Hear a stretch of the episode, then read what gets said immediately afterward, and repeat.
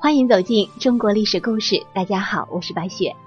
我们今天要带您一起走进的历史人物啊，她是末代皇后婉容。婉容的一生可谓是可悲可泣。她的私生子被溥仪扔进了锅炉里。婉容的全名是郭布罗婉容，字穆弘，号直莲，满洲正白旗。婉容的父亲郭布罗荣元是位开明人士，一直主张男女平等。当然，他也是清朝逊帝溥仪的正妻，清朝与中国的末代皇后。再之后啊，他还成为伪满洲国的皇后。婉容二字以及她的字穆弘，来自《洛神赋》，翩若惊鸿，婉若游龙。大家对末代皇后婉容的了解，更多的应该是来自溥仪《我的前半生》一书。该书将一位皇后描述成一个妒妇、不守妇道、瘾君子。清末再如何不济，皇帝大婚这件事儿也是容不得不讲究的。难道他为了这个皇后之位，刻意塑造自己为端庄、才艺俱佳的形象吗？其实啊。那个时候的满清只剩下一个名称而已，我们还得先来看看他的真实所为，然后再来点评吧。公元一九二二年，时年十七岁的郭布罗婉容被选入宫，成为清朝最后一位皇后。婉容与溥仪成婚之后，曾经度过了一段幸福的日子。婉容思想新潮，和溥仪十分谈得来。他们一起看电影、摄影、骑自行车，取英文名字，玩得不亦乐乎。然而，这样幸福的生活也没有维持多久。一九二二年，大清王朝已灭亡十年，但是因为清朝和袁世凯之间达成的协定，溥仪等皇室成员还能够一直住在紫禁城，并且使用清朝皇室的礼仪。溥仪也是在这一年大婚的。当时北洋政府的高官和满清的达官贵人都出席了溥仪的婚礼。这次婚礼十分的热闹，谁都没有想到，两年之后的紫禁城就会变得空荡荡的，溥仪也会被从这里赶走。后来啊，溥仪的另一个妻子文秀与他办理了离婚手续，成为中国历史上唯一一个。正式与皇帝离婚的皇妃，在法庭上，文秀将溥仪不能生育的隐私在外到处宣扬，让溥仪感到非常的羞耻。由于文秀和婉容关系紧张，因此溥仪将文秀的离去全部怪罪在婉容的身上。因此，溥仪开始冷淡冷落婉容。在皇宫里，溥仪从来不过问婉容。让婉容几乎得上了抑郁症。为了缓解痛苦，婉容染上了毒瘾，每天靠吸食鸦片度日，并选择与侍卫通奸。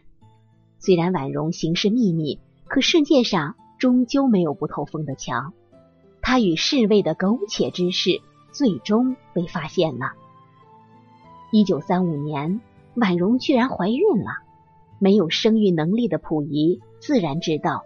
他肚子里的孩子绝对不是自己的，因此大发雷霆的溥仪将婉容身边的人全部抓了起来，并且严加拷问。最终发现与婉容私通的侍卫一共有两个人，一个叫齐继忠，另一个叫李体育。婉容的奸情被发现之后，李体育被溥仪痛打了一顿，而他也把齐继忠给供了出来。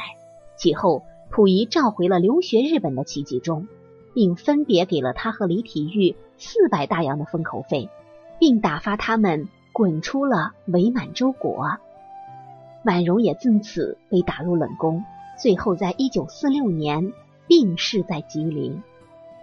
婉容的死既没有历代皇后定天的盛大仪式，也没有亲人在旁边守灵哭丧。三年之后。在苏联伯利收容所求居的溥仪，从嵯峨号给弟弟溥杰的家信中，知道了婉容的死讯。这已经距离婉容去世三年了。虽然一夜夫妻百日恩，即使婉容曾经因为寂寞出轨了侍卫，可她毕竟是溥仪明媒正娶的妻子。而溥仪知道婉容的死讯之后，一脸的平静，无动于衷，反应非常冷漠，就像听到一个陌生人的死讯一样。溥仪有这种反应并不奇怪，也许溥仪恨透了婉容，他恨婉容在伪满洲国期间给他戴了绿帽子，冒犯了他作为皇帝和男人的尊严。可是溥仪也忘记了，在一九二二年。婉容嫁给他为皇后的时候，才刚满十六岁。她也曾经是出身名门、杏眼玉肌、黑发如云、亭亭玉立、仪态不凡、高雅尊贵的绝代佳人。婉容怀着对爱情的心悸和对美好生活的希望入了宫，然而面对的是溥仪的性无能和长年累月的冷漠，把她从一个如花似玉的俏佳人。变成了一个人见人厌的疯婆子，最后孤死在监牢之中，尸骨还被扔到荒山野外。长期饱受溥仪冷漠对待的婉容，她的经历也许是现代我们这些新时代的女性青年所不能理解的。她是从出嫁那天起就已经被安排好了命运。事实证明，主宰婉容命运的。是溥仪当时所代表的那个封建社会的制度。婉容是紫禁城最后一个有皇后地位的女性，也是封建制度的牺牲品。而溥仪对待婉容之死的反应，也反映出溥仪的冷漠无情。好了，朋友们，本期的故事到这里就结束了，感谢您的收听。喜欢的朋友欢迎点赞转发，也欢迎您评论留言。下期。我们将和您走进楚怀王的故事。楚怀王的一生究竟是悲歌还是壮歌呢？我是白雪，下期再见。